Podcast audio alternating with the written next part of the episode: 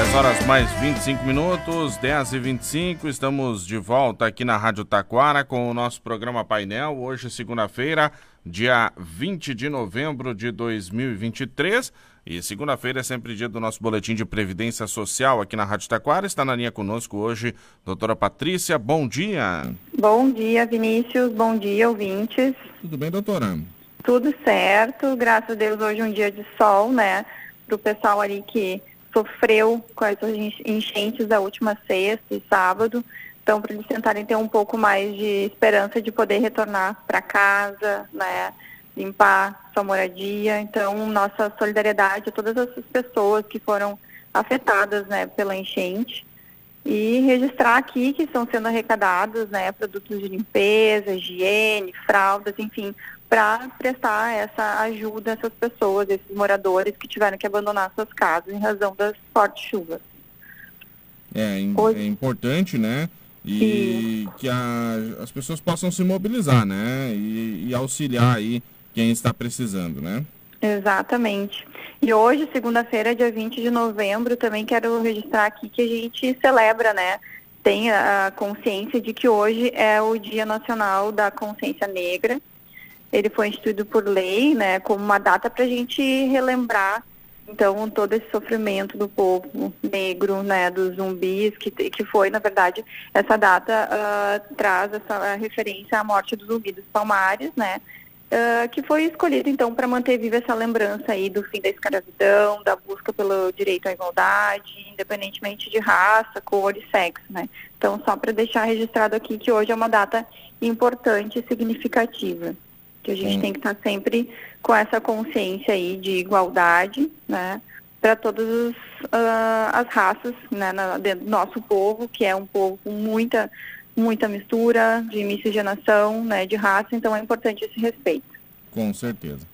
Bom, vamos ao nosso boletim de previdência social, então. Isso. Então, hoje, né, no boletim, uh, pensei em trazer nas mudanças que as regras de aposentadoria vão sofrer em 2024.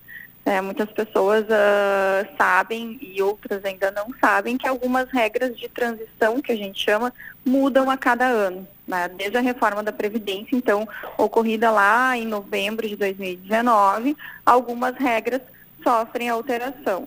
Tá? Uh, em primeiro lugar, então, quero deixar, deixar registrado ali que as regras de direito adquirido, que a gente chama, né, quem tinha direito já à aposentadoria por tempo de contribuição lá em 2019, essa regra não altera, ela permanece a mesma, tá? Entra ano, sai ano, ela vai permanecer a mesma. Quem tinha direito já a se aposentar com 35 anos de contribuição homem e 30 anos de contribuição se mulher lá em 2019, novembro de 2019, pode buscar então um reconhecimento desse direito, tá? Então é sempre importante quando for fazer o pedido de aposentadoria, analisar essa possibilidade. Por quê? Porque a regra de direito de adquirido, que a gente chama, da aposentadoria por tempo de contribuição, é muito vantajosa.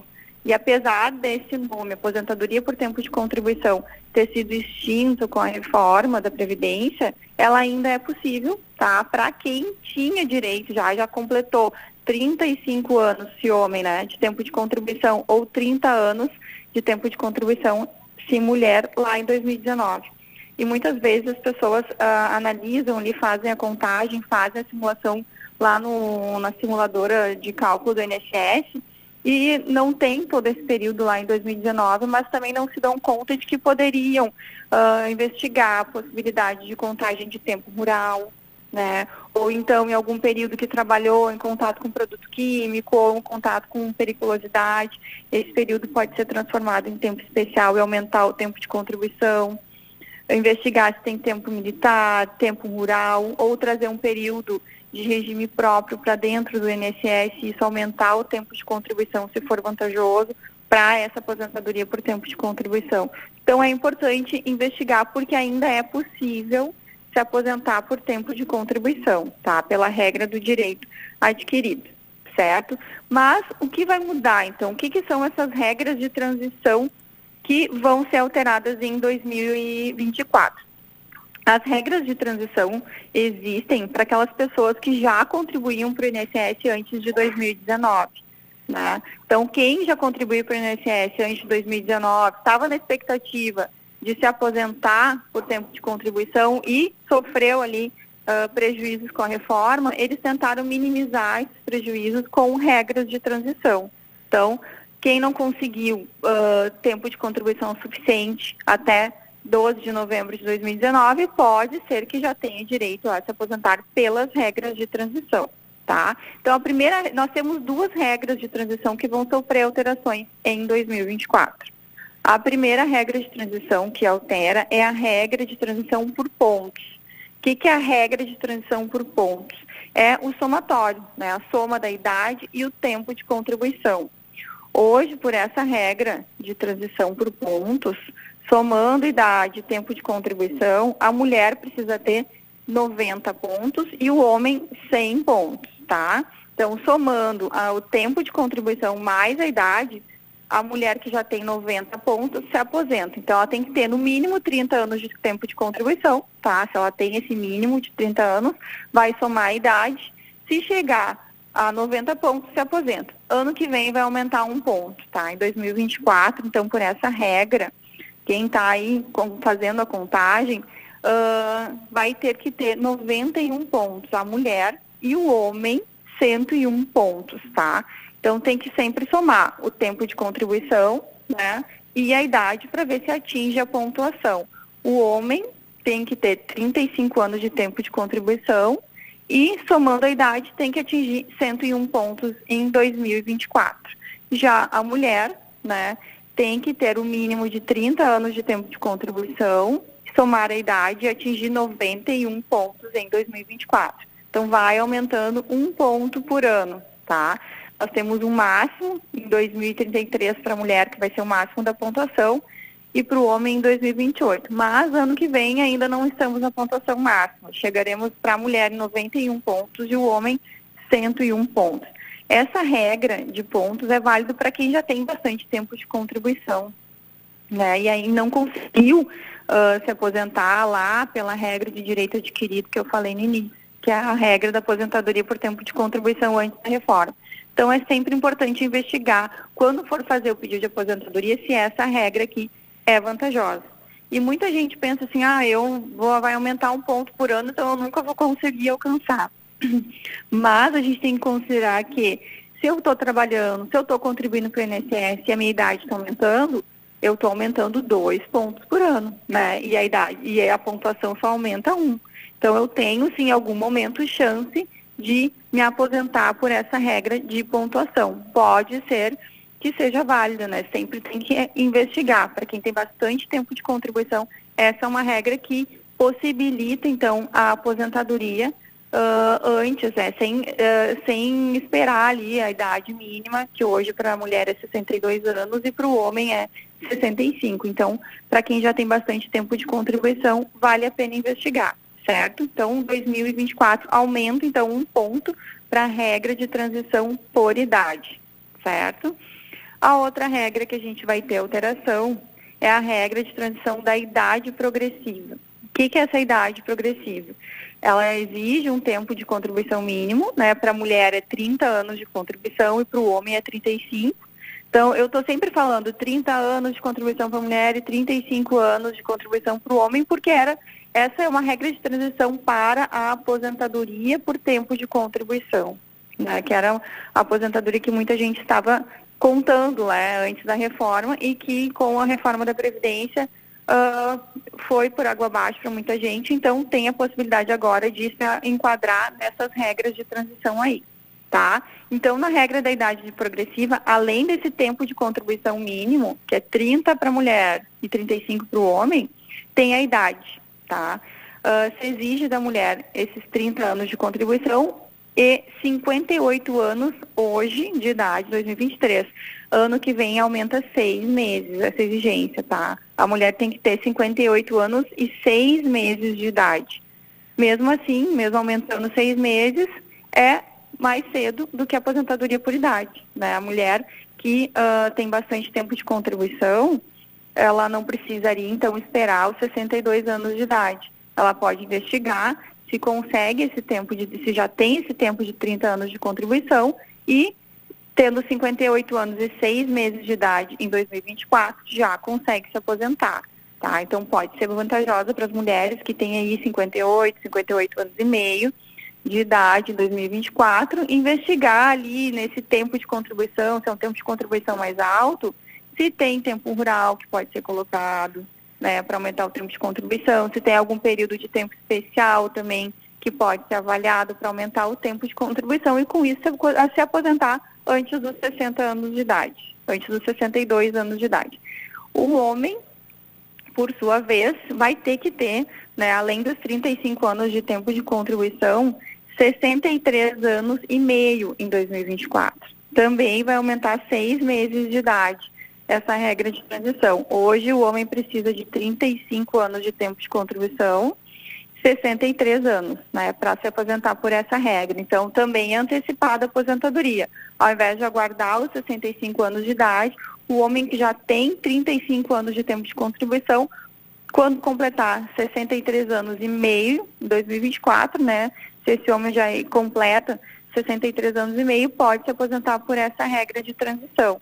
Então, é uma forma aí de não prejudicar tanto quem já tinha bastante tempo de contribuição, quem estava perto da aposentadoria lá em 2019, né? E viu com a, com a reforma da Previdência a aposentadoria mais longe, tá? Então, são duas regras que alteram, né? E todas elas uh, têm alteração pelo requisito idade, né? A idade Desde a reforma da Previdência, a idade passou a ser um fator determinante nas regras de transição. Tá? Uh, o objetivo da reforma, uh, obviamente, era atrasar a aposentadoria das pessoas, porque a população está envelhecendo, né? Uh, nós temos um número de jovens diminuindo ano a ano, cada década, né? E isso vai refletir no mercado de trabalho. Então, mais gente aposentada, menos gente no mercado de trabalho. Então, o objetivo da reforma da Previdência foi deixar para mais tarde a aposentadoria. E o que, como eles fizeram isso, aumentando a idade em todas as regras. Então, é por isso que vai aumentando um ponto por ano na aposentadoria da regra de pontos e seis meses por ano na aposentadoria da regra da idade progressiva. Tá? A aposentadoria por idade, a regra de transição que a gente chama da aposentadoria por idade, não tem mais alteração. E essa alteração, essa, essa alteração ali, a última foi para a mulher, né, que já se exige o tempo, a idade mínima de 62 anos e 15 anos de tempo de contribuição, tá? Para o homem também tem essa regra de transição da aposentadoria por idade, porque apesar da idade ser 65 anos, quem já contribuía antes de 2019, não precisa, o homem não precisa ter 20 anos de tempo de contribuição que é o que se passou a exigir depois da reforma. Né? Para quem ingressa no mercado de trabalho e começa a recolher contribuição depois de 2019, depois de 13 de novembro de 2019, valem apenas as regras da nova aposentadoria, da aposentadoria programada, que a gente chama. Tá? E daí para o homem se exige 65 anos de idade e 20 anos de tempo de contribuição. Para a mulher, 62 anos de idade e 15 anos de tempo de contribuição. Essa é a regra que vai valer, é a aposentadoria que vale para quem começou a contribuir depois de 13 de novembro de 2019. Mas para os ouvintes que já contribuíam antes de novembro de 2019, tem essa possibilidade de se aposentar ali por idade com 15 anos de tempo de contribuição. 62 anos mulher e 65 anos o homem, tá? Então, essa regra da idade não muda mais. E também não muda a regra do pedágio de 100%, né, que muita gente já conhece o nome, né, o pedágio de 100% e o pedágio de 50%. O que, que é a regra do pedágio aqui rapidamente? Para aquelas pessoas também que já tinham bastante tempo de contribuição, né, pode ser analisada a possibilidade de ver, tem que sempre avaliar né, essa possibilidade de contar mais tempo de contribuição e ver se essa regra do pedágio de 100% é vantajosa. Então, o homem que estava perto da aposentadoria lá em 2019, ele pode se beneficiar dessa regra do pedágio de 100%. O que, que é o pedágio de 100%? É ter o dobro do tempo de contribuição que faltava para fechar 35 anos de contribuição. Por exemplo, um homem que tinha lá em 2019 30 anos de tempo de contribuição, vai ter que ter, além dos 5 que faltava para fechar, mais 5. Né? Então, ele tem que ter ali 40 anos de tempo de contribuição. E nessa regra de transição tem que observar também a idade. O homem tem uma idade mínima de 60 anos e a mulher 57 anos de idade. Tá? Então, essa é sempre tem que avaliar, tem que cumprir o dobro do tempo que faltava e ter a idade. O homem 60 anos e a mulher 57.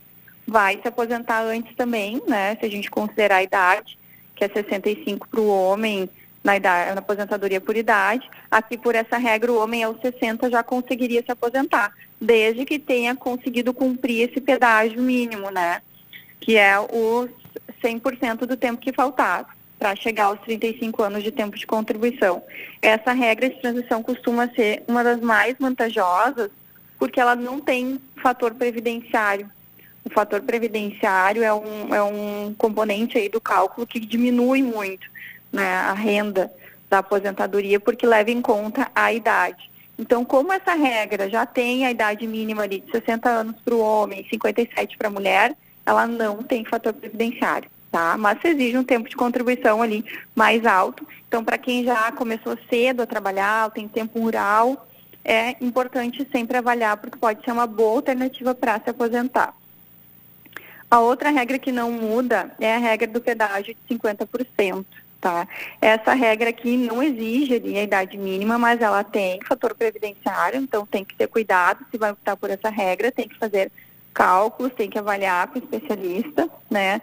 uh, a viabilidade, se vale a pena usar essa regra. E essa regra não é para todo mundo, porque as pessoas que podem se utilizar dessa regra do pedágio, eles tinham que estar a menos de dois anos da aposentadoria lá em novembro de 2019. Ou seja, o homem tinha que ter no mínimo 33 anos de contribuição em 2019 e a mulher 28 de, anos de tempo de contribuição.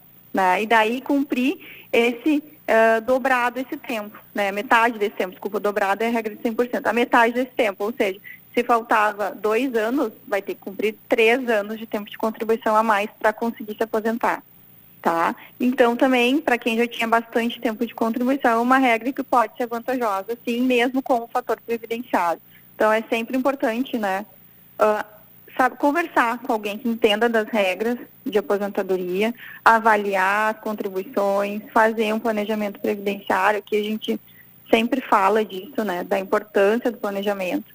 E é cada vez mais importante, porque as pessoas que começaram a contribuir cedo, têm bastante contribuição para o INSS, não podem perder tudo que já contribuíram, né? E tem, então tem ainda a chance de se aposentar bem fazendo um planejamento. E eu também chamo atenção aqui para a necessidade, a importância também de estar sempre cuidando lá o CNIS, que é o Cadastro de Contribuições. E por que isso, Vinícius? Porque muitas vezes a gente está contribuindo e não se dá conta que essa contribuição que a gente está recolhendo é abaixo do mínimo. E daí vai fazer o pedido de aposentadoria, o INSS não conta mais como tempo de contribuição uh, os valores recolhidos abaixo do salário mínimo.